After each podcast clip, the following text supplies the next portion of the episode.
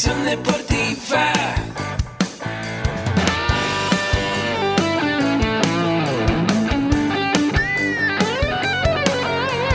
Yo soy Ahmed.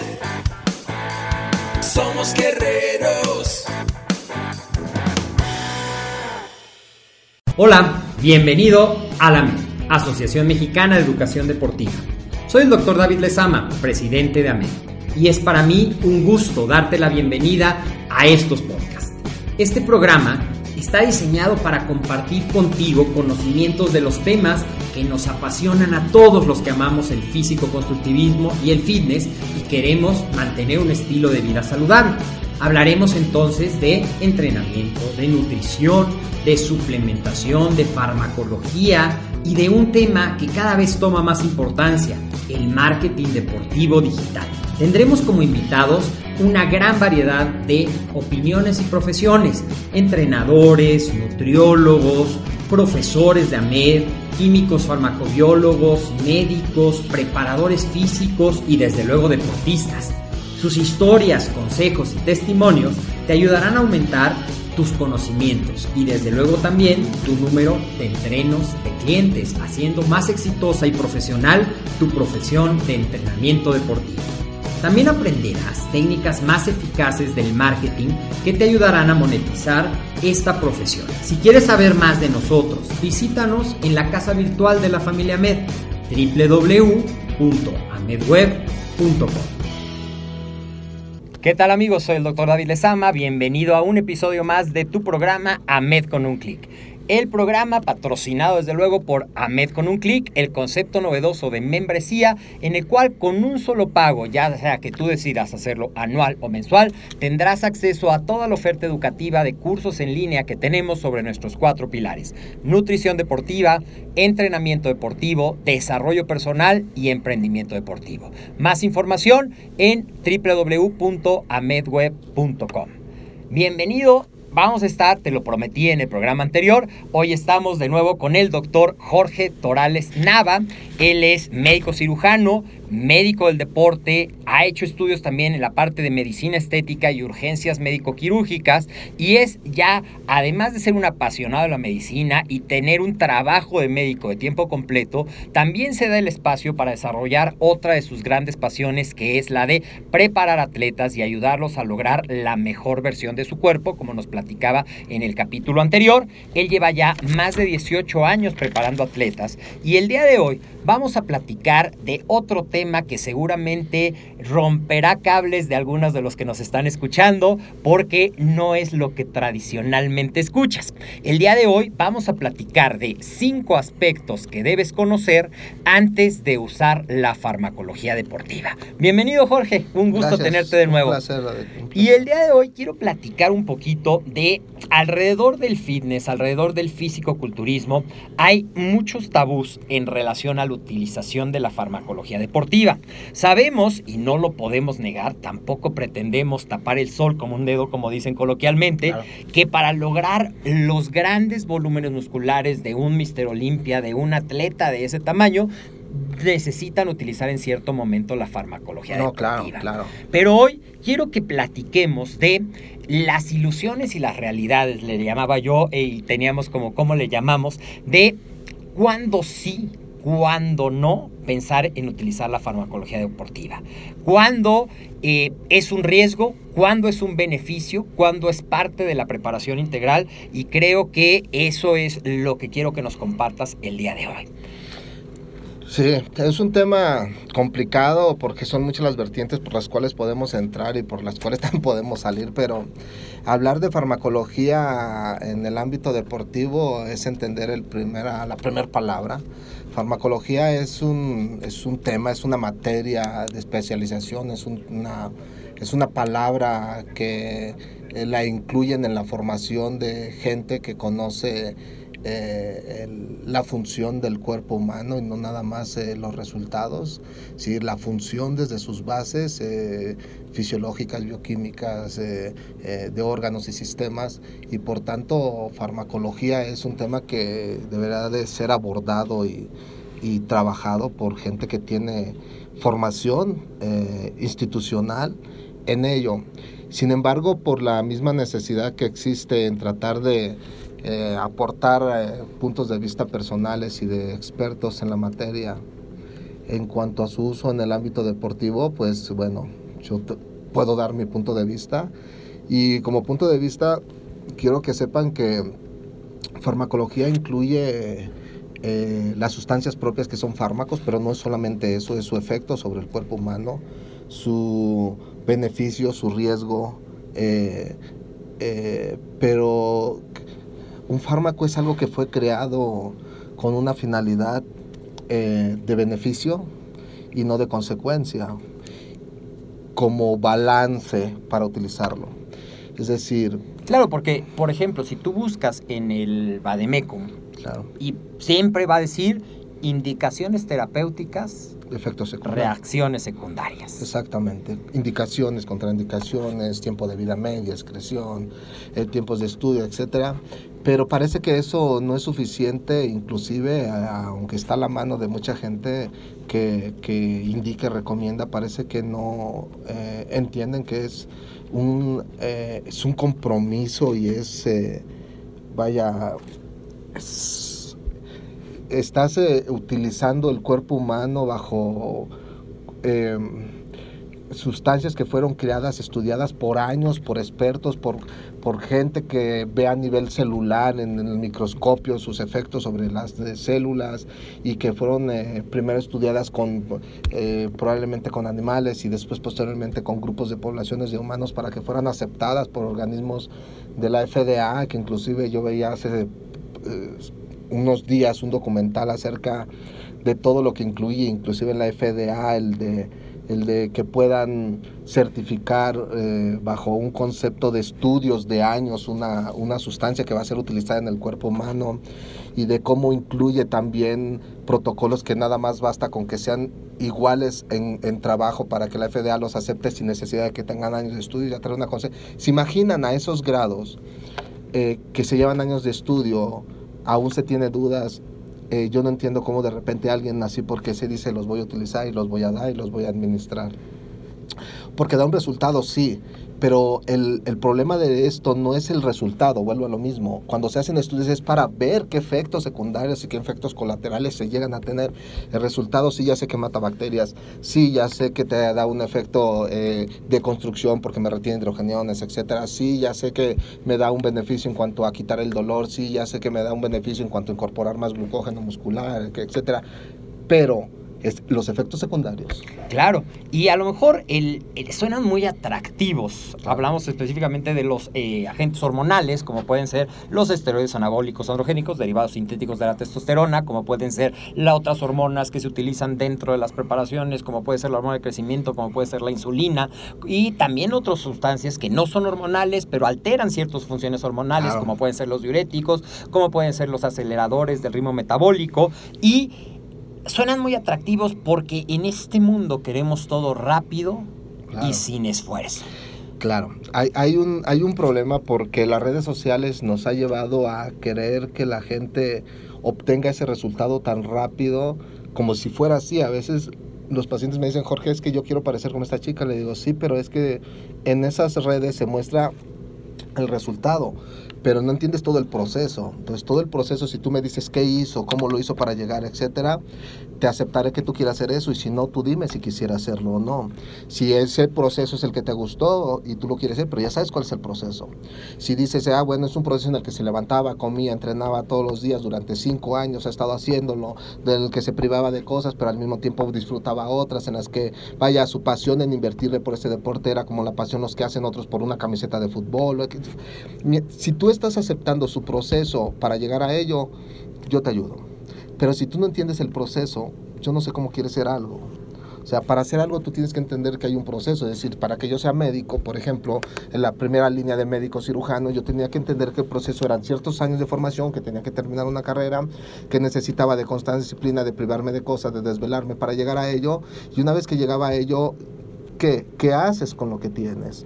Qué haces con lo que tienes y luego cómo sigues adelante si es que quieres seguir o cómo le sacas máximo provecho y tratando de enseñar a la gente que para llegar a eso requirió de un esfuerzo, de un trabajo. Entonces, en el ámbito del físico, donde las mujeres normalmente y los hombres buscan una parte estética muy rápida, porque la sociedad pide una parte estética demasiado rápida, eh, no les enseñan que hay un proceso y bajo esa presión eh, requieren la vía que existe de utilizar medicamentos que te puedan dar un resultado, sí, pero también tienen un riesgo y una consecuencia que no es, no es que nos espantemos, pero sí tienen que saber que existe. Y algunas son controlables y otras no son tan controlables. Unas son tan catastróficas como mujeres que ahorita veo después de 10 años, 15 años que no pueden tener hijos y que dices, bueno, que no parece tan catastrófico para todos, pero como decías tú ¿Valió lo de la la pena? estrellita, pero para ti Exactamente. sí fue, ¿verdad? Entonces, no es algo catastrófico para la sociedad, pero para ti sí lo es. Es decir, hasta cosas tan sencillas como a lo mejor lesiones en la piel que son regulables con la tecnología actualmente, el vello, etcétera, efectos de virilización que también son tratables, etcétera. Pero hay una cosa que no, que no, no, no hemos logrado entender los preparadores y es el efecto psicológico y el efecto que causa en la cabeza. Si, quedan, si quedas dañado por la eternidad en tu cabeza, ¿eh? el pensar y saber que no lograste algo si no fue a expensas de, de, de una sustancia, sino más bien de tu esfuerzo no fue, el de que no puedes seguir adelante si no llegas a utilizar otra de esas sustancias, el de que queda en tu mente guardado que llegué a hacer algo porque lo utilicé, es decir, que la farmacología no es algo que lo pongas por ego o por querer tener un título, tener un, un papel o porque es es algo serio, la farmacología es algo serio, pero hay mucho, el- el- ¿sabes cuál es el otro problema? David? Que se puede llegar a ese, a, esa, a ese parámetro si se realmente se quiere estudiar y se quiere conocer el cuerpo humano. O sea, hay una vía Claro. natural, Claro, y una vía real para llegarlo a hacer sin necesidad de utilizar los fármacos a un punto. Claro. Platicábamos. tiene ciertos límites. Y a veces, retomando un poquito eso de lo que dices de efectos que ves en el momento, efectos que te van a dejar marcado y efectos que se van a manifestar años después y que vas a necesitar incluso hacer memoria de qué fue lo que lo pudo causar. Porque a veces la gente está muy preocupada, vamos a hablar de, de dos de los efectos inmediatos que podríamos ver, ¿no? Acné, Claro. que es muy aparatoso, pero probablemente, como decías, no pone en riesgo tu vida, se puede controlar con todos estos tratamientos, con toda esta terapia. Otro, la caída del cabello, que más allá de que te quedas pelón, pues bueno, no es tan dramático y es por lo que mucha gente se preocupa. Pero yo oigo muy poca preocupación de posible aumento de factores carcinógenos, Claro, de daño hormonal permanente, claro, de resistencia a la insulina, claro. de alteraciones permanentes del metabolismo por utilizar eh, Sí, sí. aceleradores de esa parte. Eso es la parte que quizá me lleve al punto que yo pondría como número uno de Pero los la más aspectos. complicada de todas las alteraciones es la alteración psicológica que le causa. Psicológica, exactamente. Impresionante cómo el atleta en la actualidad tiene un trastorno del comportamiento, de insatisfacción, de sensación de implenitud por el esfuerzo propio. eh, si no alcanza un lugar o si no alcanza algo, y más si no fue a expensas de una sustancia. Hay atletas que me dicen, Jorge, ya ves, si me hubieras puesto, hubiera ganado, ya ves, si me hubiera logrado esto, si me hubiera, te dije que me pusieras, lo hubiera logrado, me hubieras puesto un poquito, hubiera logrado, es decir, O un poquito más. si lo hubiera logrado a expensas de eso. Y, y yo les digo a ellos, y voy a decirlo porque mucha de la gente que es- lo escucha y sabe de lo que hablamos, es que mejor te hubieras pintado bien un buen calzón, te hubieras subido a posar bien en lugar de que te hubieras querido poner más. Porque hay muchas más cosas que se Claro. califican de una persona desde que los ves caminar que si se bajó del mejor carro. Es decir, lo vistes cómo caminó, lo vistes que saludó al de al lado, vistes que saludó al señor de la puerta, vistes que volteó a ver a la señora y le dio las gracias al que le limpió el parabrisas. Es decir, hay más cosas importantes que solamente el carro. ¿verdad? Claro, exactamente, y que hacen realmente un atleta y Eh, que marcan la diferencia. Pero vamos aterrizando un poquito. ¿Estarías de acuerdo conmigo en que el primero de los aspectos que tú debes conocer, lo vamos a decir como el término científico que sería la decisión informada? Así es. ¿No? Es decir, preocúpate por conocer qué va a ser bueno y qué va a ser malo, y eso tiene que ver mucho con, no quizá el primer consejo, no, vamos a cambiarlo. El primero es acércate a un profesional. Sí, o acércate a información de profesionales. No necesitas estar hablando con un profesional, pero sí puedes decir. Yo a veces digo, deben de ir a los cursos no para que ustedes quieran formar, pero mínimo para que estén informados. Es decir, que estés informado de qué se trata. Es decir, pero ve con los profesionales que realmente tienen interés de, de informarte qué sucede, no de formarte para que tú quieras hacer eso. Es decir, infórmate. que No necesitas estar platicando con un experto, pero si tú me dices, oye Jorge, voy a tomar un curso, ¿para qué? Un curso de farmacología, ¿para qué? ¿Para que tú indiques fármacos? No, no me gusta. Si vas a ir para que te informen qué sucede con los fármacos y qué pasa con ellos y te alientes a querer aprender más y más y un día tú los puedas recomendar, te lo acepto que ese es un punto muy importante, le digo, si tú vas a un curso de entrenamiento, yo no quiero que salgas de ese curso y te quieras poner a dar entrenamientos a fuerzas, es, entiende la parte, platica con los expertos, ya a nivel de, de, tabla, decir esto pasa, esto sucede, estas son las cargas de trabajo, etcétera, no quieras salir de ahí forzosamente queriendo ser al decir, aprende, sí, sí, acercarse con los profesionales para informarse. Punto número dos, de los cinco aspectos que debes de conocer antes de usar farmacología deportiva. ¿Cuál es el, eh, cuál es el objetivo de usarlos? ¿Cuál es el objetivo de usarlos? ¿Realmente vale la pena el, el, como objetivo final, aún a nivel competitivo? hay disciplinas deportivas que como objetivo a veces en ciertos parámetros eh, que es casi inevitable que no lo vayan a usar, hablando del físico y del constructivismo a nivel eh, profesional, es imposible, todo el mundo lo sabe, que para llegar a un punto de vista profesional eh, no se lograría sin la usa de sin el, el, uso de sustancias. No digo si es bien usadas o mal usadas es sin el uso simplemente sin el uso es casi imposible no llegar. Y estamos hablando de fármacos tan agresivos como fármacos tan nobles pero es casi imposible no llegar a ellos si no se utiliza una, eh, una, una, administración de diuréticos, una administración de, de sustancias anabólicas de diferentes formas, desde niveles eh, esteroideos hasta niveles eh, receptores IGF-1, insulínicos, etc.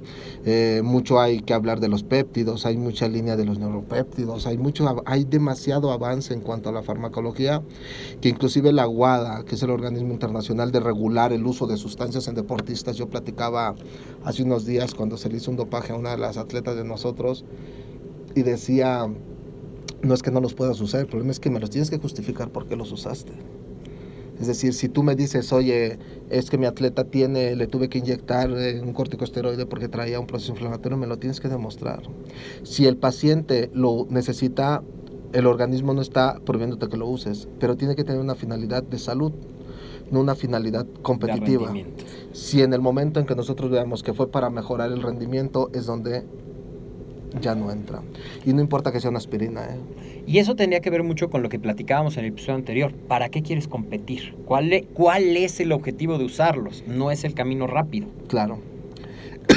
no, no es el camino rápido, perdón la vía correcta es entender que es disciplina, constancia, el tiempo y que hay líneas de organizaciones que permiten usarlo y hay líneas donde no. Pero siempre le he dicho, si no vas a competir, eh, o no vas a presentar tu cuerpo en un escenario a un nivel fuerte profesional, yo no veo el sentido de usarlo tan prematuramente sin ni siquiera conocer los nutrientes. Ese es, no tienes derecho a usar nada si no conoces los nutrientes y no conoces tu cuerpo. Claro, y a veces llegan conmigo eh, atletas que han construido cuerpos express, es decir, lograron volúmenes, no construyeron un estilo de vida, constancia, disciplina, madurez, y los ves dos años después y eso se redujo prácticamente a como estaban, porque fue construido artificialmente y no fue alimentado con esa madurez, con esa disciplina, y sí los ves todavía años después con alteraciones hormonales y con efectos secundarios. Sí, es más, yo le pongo una prueba a mis a, los atletas que tengo. yo tengo atletas de, de, diferentes disciplinas, pero una de las más fuertes, de las más grandes, es la que tiene que ver con el físico y el constructivismo y el fitness. Y cuando preparo gente que digo, ok, te vas a subir a mostrar tu trabajo en un escenario y me dicen, oye Jorge, mira, es que esta chica, mira cómo llegó un poco más fuerte, me marcada. Le digo, sí, pero yo quiero que tú al mes, a los 15, 20 días, subas imágenes de cómo estás, todavía y quiero una imagen a los dos meses de cómo estás y cómo sigues mostrando tu trabajo. Si yo pudiera, todos los atletas o los obligaran a decir, ahora van a subir cada semana cómo están. Porque yo estoy seguro que de 10 atletas, 7, 8, 6 mínimo no están como en el nivel de competencia, están con efectos secundarios mínimos irreversibles, podemos aceptarlos, pero mínimo la retención de líquido, el efecto psicológico, que si les haría un test psicológico bajándose la competencia a las dos semanas, están que se les acabó el mundo, como que qué pasó, no entienden hacia dónde iban, pensaban que su mundo iba a ser otro totalmente. Eh, físicamente cambia su fuerza, su ánimo, porque las sustancias que se utilizan potencializan eso. Hay mucho, mucho, la mucho que hablar. depresión por el Exacto, desbalance claro. hormonal. Claro, el efecto psicológico que les digo, las alteraciones hormonales, muchas corregibles, muchas no, alteraciones en el timbre de la voz por el engrosamiento de las cuerdas, el cambio del engrosamiento de la piel, que dice, ah, bueno, pero sí, pero yo soy competidora, sí lo entiendo. Entiendo esa parte, pero tú vienes a que te ayude a mejorar y hay dos cosas que tenemos que mejorar, tu mente y tu cuerpo. El problema es que la mente es la que más se desbasta. Por eso yo decía que uno de los efectos secundarios más severos de uso de esto es el efecto en la cabeza de la gente cuando se presenta un escenario y se baja y es inmediato, es impresionante como a los dos días sienten que el mundo se le van, están desesperados por ver cómo sacan los líquidos, por la retención estratosférica, porque no supieron cómo se descargaron de líquidos y luego cómo sus células van a empezar a recuperar líquidos de manera impresionante y más con ya una alteración transitoria, nosotros le llamamos un efecto renal agudo transitorio, pero que, lo, que existe nada más por no manejar el volumen de líquido. El efecto cardíaco, esa sensación de falta de aire por la presión intraabdominal, la alteración en la absorción de los micronutrientes y de los macros a nivel del, del- del proceso del- de la digestión y de la absorción. Hay alteraciones tan fuertes a nivel celular en el cuerpo humano que cuando no, los, no lo entienden es difícil que a las dos semanas muestren un cuerpo sano después de haber utilizado vías no correctas. Claro. Muéstrenme una imagen después de dos meses o de un mes de haber competido con parámetros muy similares como estaban y la mayoría no los va a mostrar. Claro, y tiene que ver con el objetivo. ¿Vale la pena o quieres camino rápido? Punto número tres. El punto número tres. salud previa o cuál le pondríamos? Mm, Bueno, no, yo creo que ese sería el, el último punto porque es el más importante, pero el cuarto es cuánto de las sustancias, vamos ahorita... eh, en Tres el- le ponemos el efecto psicológico. sí, sí, ¿Estás es- consciente del efecto psicológico que van a tener por todo esto que nos platicas? Claro, ese El es... cuarto, El cuarto, que es eh, un tema demasiado complicado en el nivel y en el ambiente en el que estamos. Hablas de un fármaco, hablas de una sustancia, pero ¿de dónde viene? ¿Es o no es? ¿Es una sal real? Eh, es decir, ¿existe en el mercado realmente todavía eh, sales con un estándar de vigilancia farmacológica que requiere estudios de años y requiere un aval por organizaciones internacionales para que se venda a nivel farmacéutico, es decir, un estándar farmacológico. Es decir, hablas de un fármaco, estás hablando de, de un nivel de proceso y de, de- de permiso que requiere una, una vigilancia eh, extrema y que aún a esos niveles, por eh, eh, artículos que he leído, es todavía hay mucha mafia, mucha, demasiada mafia, pero por las industrias de los fármacos son demasiado potentes y ha cambiado mucho. Pero nada más hablando del punto de vista de nosotros, si tú me dices, por ejemplo, no sé, clenbuterol, por ejemplo, un medicamento que de los que más se nombran en todas las disciplinas deportivas, desde futbolistas, etcétera, boxeadores, etcétera, que es un, un- un medicamento que tiene un efecto betabloqueador, es un, eh, un medicamento que se utiliza y que actúa a nivel del músculo liso y que actúa también a nivel de los receptores beta-adrenérgicos a nivel cardíaco, eh, relaja y dilata los bronquios para los pacientes asmáticos, que fue su primera, su primera indicación, y que también tiene un beneficio sobre el balance en cuanto a, a- a la mejora de la calidad muscular y por eso se utiliza mucho en la producción de animales, en su crecimiento, vaya, en la, en la industrialización de, de producir carne, etcétera, bueno, todo eso. Hablando, por ejemplo, de ese nada más de ese, de ese fármaco, que está fuera de, de, la, del- de la producción de nivel farmacológico para uso humano, dicen, bueno, estoy consiguiendo clenbuterol, ¿de dónde? Pues hay países que lo producen, ok, pero si esos países dicen, ahorita yo no estoy produciendo, pero veo que todo el mundo lo consume, entonces, ¿qué están consumiendo? Si el propio país que produce la sal de manera clandestina, por decirlo así, dice, no, lo, no estamos produciendo, no, no sé, ¿qué, están, ¿qué estás tomando? Es decir, aunque dijéramos, ok, yo como médico sé el beneficio del clenbuterol en periodo corto, se satura en tantos días, etcétera. Ok, y que se utiliza mucho para pacientes bajar de peso porque se hace, hace una acelera en el efecto metabólico, etc. La parte de la, de la bioquímica farmacológica de eso. Pero no es, yo no sé si estás tomando o no el clenbuterol. claro, es un acto de fe. Exacto, pero ¿qué te estás tomando?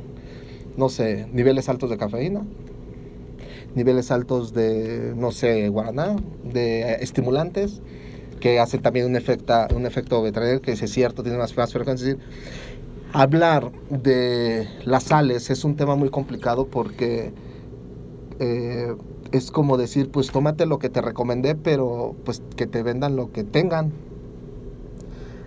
Como en todas las cosas, o sea, te receté ampicilina, pero pues tengo esta, esta, esta, ¿cuál tienes? Pues nada más tengo esta, ¿será? ¿No será? Es otro problema. Pero vuelvo a lo mismo. Es decir, es real lo que te estás poniendo y Es eso me lleva a... Es un tema que puede ser muy controversial, que puede ser muy... Habrá quien diga que sí, habrá quien diga que no, habrá que esto. Pero lo podríamos resumir en utiliza productos aceptados farmacéuticamente.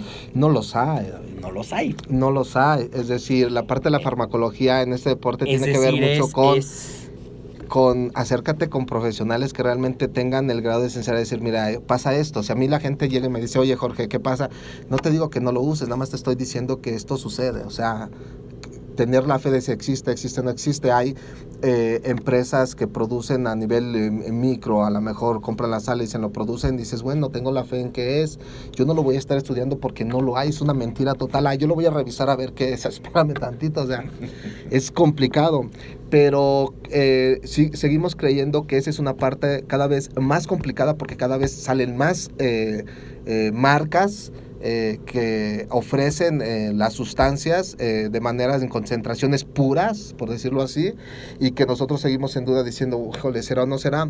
Yo como médico les digo, no puedo avalarlo porque estoy en un nivel en el que no puedo avalarlo. Hay quienes dirán, bueno, yo soy entrenador y pues yo no sabía y pues lo recomendé, bueno, pero yo no puedo. No puedo. Sin embargo, el trabajo de nosotros los preparadores no desde el punto de vista no como médicos sino como preparadores estar al día de lo que sucede con ello de lo que pasa alrededor de lo que pasa a nivel clandestino de lo que sucede con eso de saber ah, pues es que esto está produciendo esto etcétera y no de estar peleando contra ellos es decir tratar de ver qué, le, qué realmente me sirve a mí para poderlo recomendar o no recomendar. Que ahorita ahorita la tendencia desde hace te soy, franco, tengo 18 años en esto y la tendencia de hace 5 años para acá o 4 años, David, es... Hay unas, hay vías con mejores resultados que la del uso de fármaco, te soy franco. El uso de fármaco lo dejaremos para niveles mucho más altos que ni siquiera inclusive llego a tocar yo. Si un competidor Mister Olimpia, etcétera, es decir, requiere de un proceso, pero requiere de una planeación real, de un riesgo y de entender las consecuencias. Me decía un competidor, oye, ¿y cómo le hacen los competidores que tienen? Pues precisamente antes no había eso. En una conferencia que fui de un competidor eh, pro, un Olimpia, decía que la decadencia del físico, dice, lo único que ha mejorado es las bolsas, mucho más dinero, sí, pero los atletas no son mejores, duran poco, el efecto de las sustancias no hace llegar a un proceso, eh, hay un problema serio en nuestro deporte, pero el tema ahorita en cuanto a fármacos es tenerlo presente, estudiarlo, revisarlo bien, no espantarse de ellos, los preparadores, escuchar, tratar de escuchar de los profesionales la experiencia, tratar de revisar realmente artículos serios con un alto grado de evidencia que tienen que ver con estudios de metaanálisis, de estudios serios, y a veces les digo, ¿de dónde lo leíste? Ah, es que lo dijo tal, bueno, ese es un grado de evidencia. Decir, ahorita, por ejemplo, la gente que escucha va a decir, bueno, es que yo lo escuché del doctor Torales, entonces eso es cierto. No, no, no, ese es el grado de evidencia más bajo, mi experiencia. Claro. ¿Es un grado de evidencia? Sí, pero es el más bajo, es lo de mi experiencia. Y de ahí siguen los grados de evidencia, y los grados de evidencia más altos desafortunadamente requieren un consenso de muchos especialistas, de muchos años de estudio, y dices, ah, ok, Que siendo honestos, no los vamos a encontrar porque Ahorita no. son fármacos que de entrada no fueron creados para mejorar el físico. Fueron exacto. creados como una alternativa para deficiencias gonadales, para esa parte. No vamos a encontrar, y hay que ser también honestos. Claro. No vamos a ver esos metaanálisis, Claro. esas evidencias, porque Claro. no es el objetivo para el cual fueron Cuando creados. se tiene una formación eh, profesional, cuando leemos artículos, no vamos a encontrarlos, pero sí tratamos de estudiar los artículos De que tienen una relación, exactamente, que tienen una relación contra una cosa y otra y empezar a hacer nosotros nuestros metanales, decir, ah, es que Es esto... decir, sí ah, vas a encontrar información sobre cierta sal derivada de la testosterona, pero no con aplicada a crear físicos de atletas profesionales. Sí, por ejemplo, yo Normalmente cuando leo un artículo no voy a encontrar un artículo donde diga, a ver, estamos, están utilizando, no sé, eh, precursores o neuropéptidos a nivel del sistema digestivo para aumentar, o para aumentar la gasolina y bloquear eh, los niveles de serotonina o mejorarlos, inhibir el apetito, producir más hormona de crecimiento. Y esos estudios se hicieron para pacientes que tienen deficiencia de hormona de crecimiento y que se hacen para los pacientes eh, ancianos o los pacientes o los jóvenes que no la producen y mejorar su rendimiento, su, mineralización ósea, etcétera. Y si es- haces una relación este, porque no vas a encontrar un artículo donde diga fue creado para los deportistas, porque no existe. no que tiene que ver con el punto número uno. Infórmate para que puedas tomar una decisión informada. Así y es. llegamos al quinto punto, que ya decíamos que es la De la salud, la revisión, la... valoración Exactamente. de salud. En el que, así rapidito, yo ya decidí que... Bueno, no yo, porque la verdad es que no. No, sí. Alguien. Te voy a decir por qué sí. Le digo a la gente, mira, Porque si dijera, yo, yo ya decidí que no los voy a usar. llega, llega una parte importante porque le digo a los pacientes, me dicen, Jorge, y si yo decidiera utilizar hormona de crecimiento, por ejemplo, le digo, "¿Y ¿para qué la quieres utilizar? La hormona de crecimiento tiene mucha relación con los tratamientos de antiedad, es una hormona relacionada a eso, y que en parte de la medicina anti-envejecimiento y la medicina estética se ha utilizado desde muchísimos años. Pero bueno, supongamos, ¿qué necesito? Pues necesito que te hagas tus exámenes normales. ¿Qué edad tienes? Pues tengo, no sé, 30, 35, 40 años, ok. Hay estudios y valoraciones y pruebas que te tienes que hacer, uses o no uses la hormona, discúlpame. Claro. Si, si tú me dices a mí, oye Jorge, ¿y qué tengo que hacer? Pues mira, el hombre necesito que te hagas el antígeno carcinoembrionario, quiero que hagas una revisión de tu próstata bien realmente, con imágenes, eh, o con una exploración física bien, quiero que te hagas el estudio para ver los cánceres más comunes, necesito que te hagas los marcadores eh, insulínicos, todo lo que tiene que ver con, con la función de tu páncreas, todo lo que tiene que ver con las células. Eh, tus pruebas de laboratorio normales, funciones renales normales, tu base de estudios normales, que te voy a decir una cosa, uses o no uses, te lo tienes que hacer. Claro, como parte de tu check-up de salud. Exactamente, te lo como tienes que parte de la cultura preventiva, que también es un tema del que adolecemos mucho. Exactamente, la parte preventiva en cuanto a saber cómo estás y de dónde partes. Y si de ahí dices, estoy bien, uses o no lo uses, pues bueno, tenías que hacerte los estudios. Pero si vas a aplicarte sustancias a algo, vuelvo a lo mismo, en tanto tiempo a quién le vas a echar la culpa o a quién vas a decirle por qué o por qué no. Claro. ¿Ok? Entonces, si yo tengo una paciente que me dice a mí, oye Jorge, es que me hice un examen y salí con ahí una alteración en la mama, que me hice la mamografía y me salió ahí una imagen o algo, y pues es que lo que tienes que hacer es atenderte eso antes de querer utilizar un tratamiento, que te vuelva lo mismo. Aunque tú te lo pusieras, no quieras decir que se te va a disparar, o que es decir, empieza realmente a normar lo que es la realidad, es decir, no es por eso como la gente dice, la gente dice, no te pongas eh, hormona de crecimiento porque te va a dar cáncer, no, discúlpame. O sea, no malinformen a la gente. Si no sabes, tampoco malinformes, aunque seas profesional. Infórmales lo que debe de ser. O sea, puede dispararte las células que ya se tienen, más no te las está formando. No hay ningún estudio que diga que las forma. Pero si un paciente las tiene, puede potencializarlas porque mejora todas las células y te va a mejorar esas también. Pero tampoco no crees que porque tengas una, si te pusiste un tratamiento, se te dispararon y ahorita se te hizo una metástasis. O sea, tampoco. Que hablábamos en, en el, en, el, en el otro episodio, la individualidad, la respuesta particular. Habrá quien le cause prácticamente ningún efecto secundario y habrá quien haga un checklist y tenga este y el otro y el otro y el otro y el otro y el otro. Claro. Entonces también depende mucho esa parte que tiene que ver con la valoración de salud de tu cuerpo. Y entonces yo podría decir esta parte, ¿no? Yo creo que es más importante, antes de pensar en utilizar la farmacología deportiva, asegurar que tu cuerpo está sano y de que estás llevando realmente con congruencia este estilo de vida para desarrollar.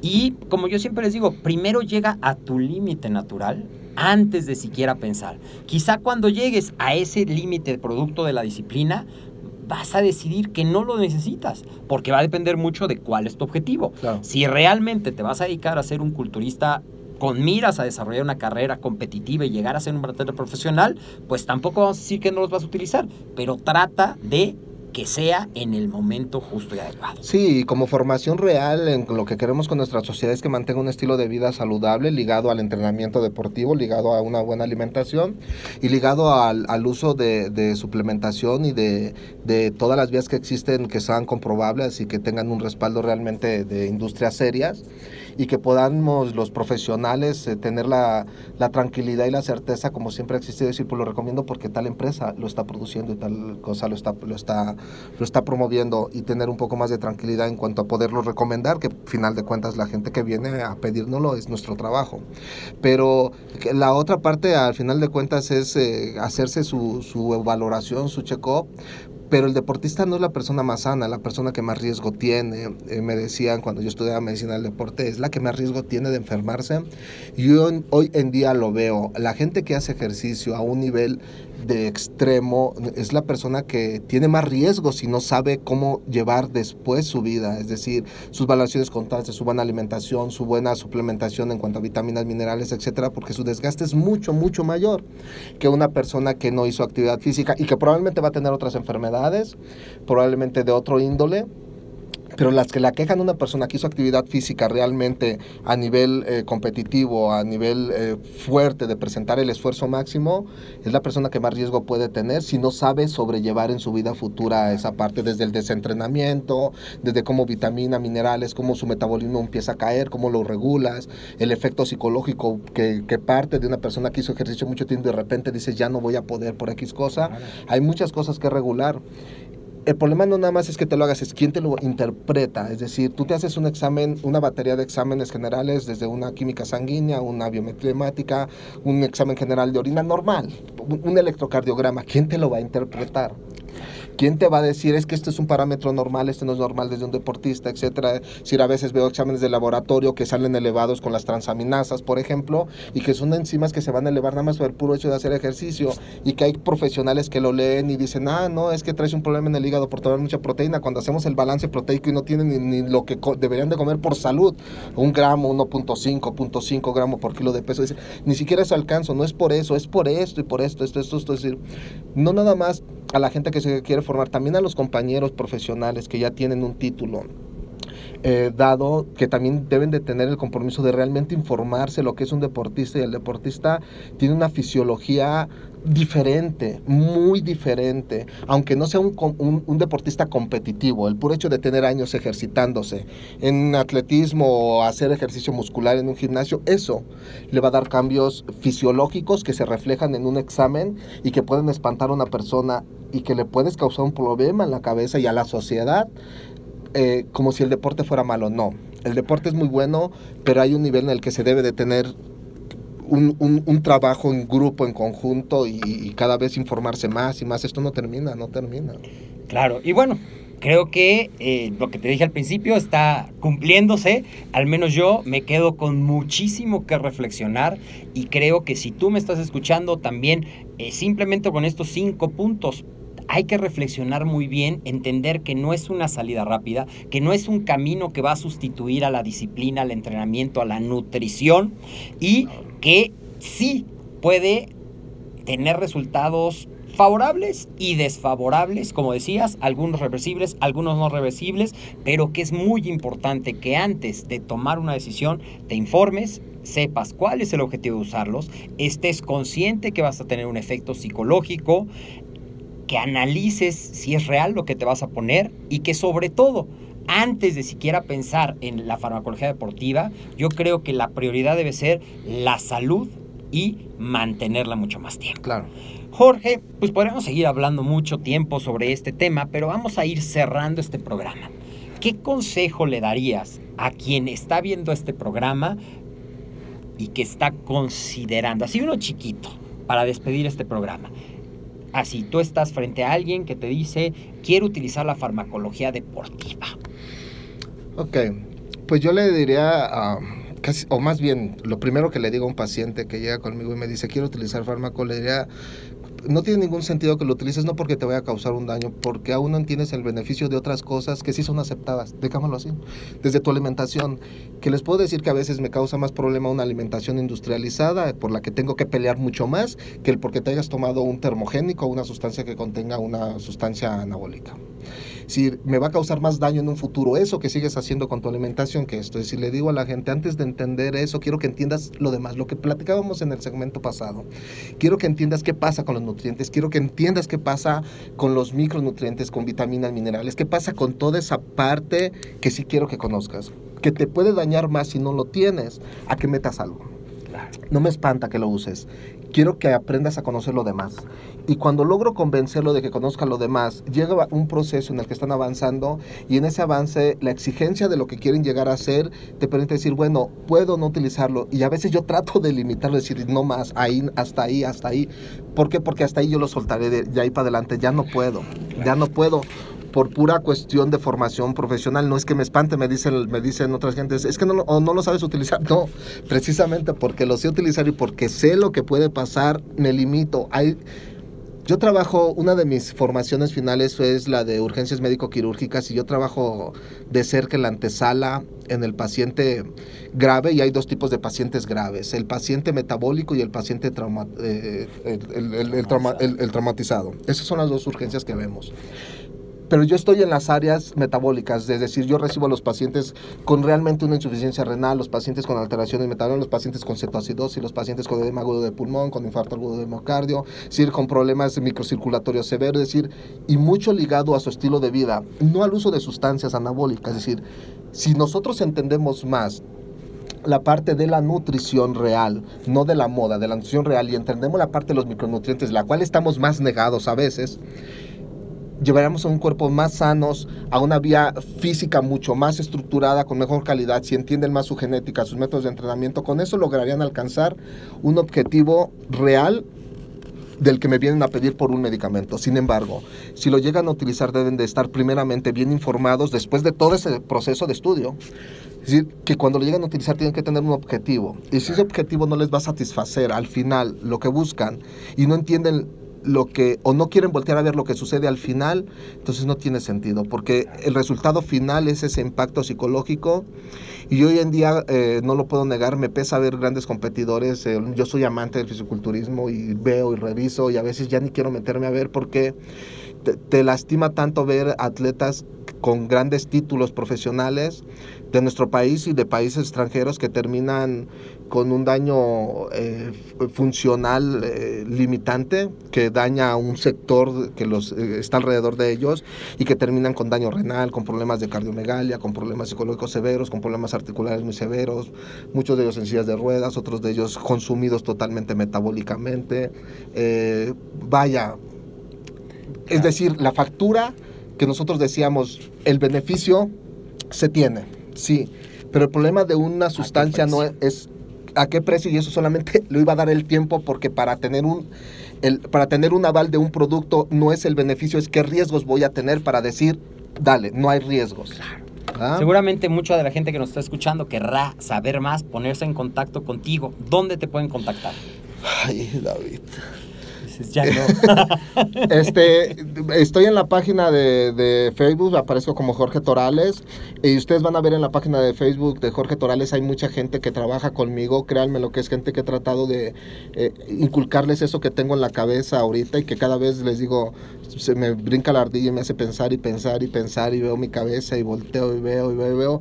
Hay mucha gente que tiene conocimientos eh, igual superiores a los míos eh, y que nos falta mucho que aprender, pero que nos que pueden confiar en la página de Jorge Torales. En Instagram pueden seguirme como eh, Torales Team, pero eh, yo creo que eh, Ahmed y la escuela de Ahmed tiene mucho más trabajo que hacer que antes. Yo estoy seguro, antes era más fácil el trabajo, estoy seguro porque era dar, ahora es concientizar a los que ya nos formaron cuánto de ello podemos hacer. Yo formado por los consejos de Ahmed, eh, por las pláticas que tuve con David, bueno, hay mucho de historia que puedes contarles de mi formación, mucho ha sido con ellos y yo sé que ahora David tienen el trabajo todavía más difícil ustedes, porque ahora es quitar de la cabeza muchas cosas, hacerle ver a los hijos que se formaron, decirles es que no era así, o sea, sí te dije que hay que tener dinero, pero no es así, o sea, y si no mejor no lo tengas, bueno, entonces para qué te esforzaste, tienes que, o sea, es tanto, tanto trabajo que hacer que se- sigo creyendo que las facturas se van a seguir pagando, pero créeme lo que lo que podamos dar información, dárselos, estamos saturados, pero me comprometo más en estar pegado con ustedes. Muchas gracias. Una de las, sí. una de las vías que en las que se puede dar información, precisamente los, los podcasts, los que puedo yo desplayarme en dar información que a veces no podemos en información corta, pero estamos en contacto y sigan la información que está dando Ahmed, David y toda su organización, porque sirve mucho, se habla con la verdad, parece poco, pero es, es demasiado la, la información que con ellos pueden tener. Muchísimas gracias. Gracias, Como David. siempre, vamos a seguirlo exprimiendo. Muy seguramente pronto lo tendremos en un webinar compartiendo ya un contenido más preciso sobre todo esto que nos mencionaba. Y yo te quiero dejar con una reflexión. La farmacología deportiva parece un camino muy atractivo, pero mientras más sepas y la decisión sea informada, toma conciencia y entiende que nada va a sustituir a un estilo de vida saludable, que sea la nutrición, el entrenamiento y la constancia, vas a poder obtener el mejor resultado. Muchísimas gracias, Jorge. Gracias. Y nos vemos en un episodio más de AMED con un clic. Hasta la próxima.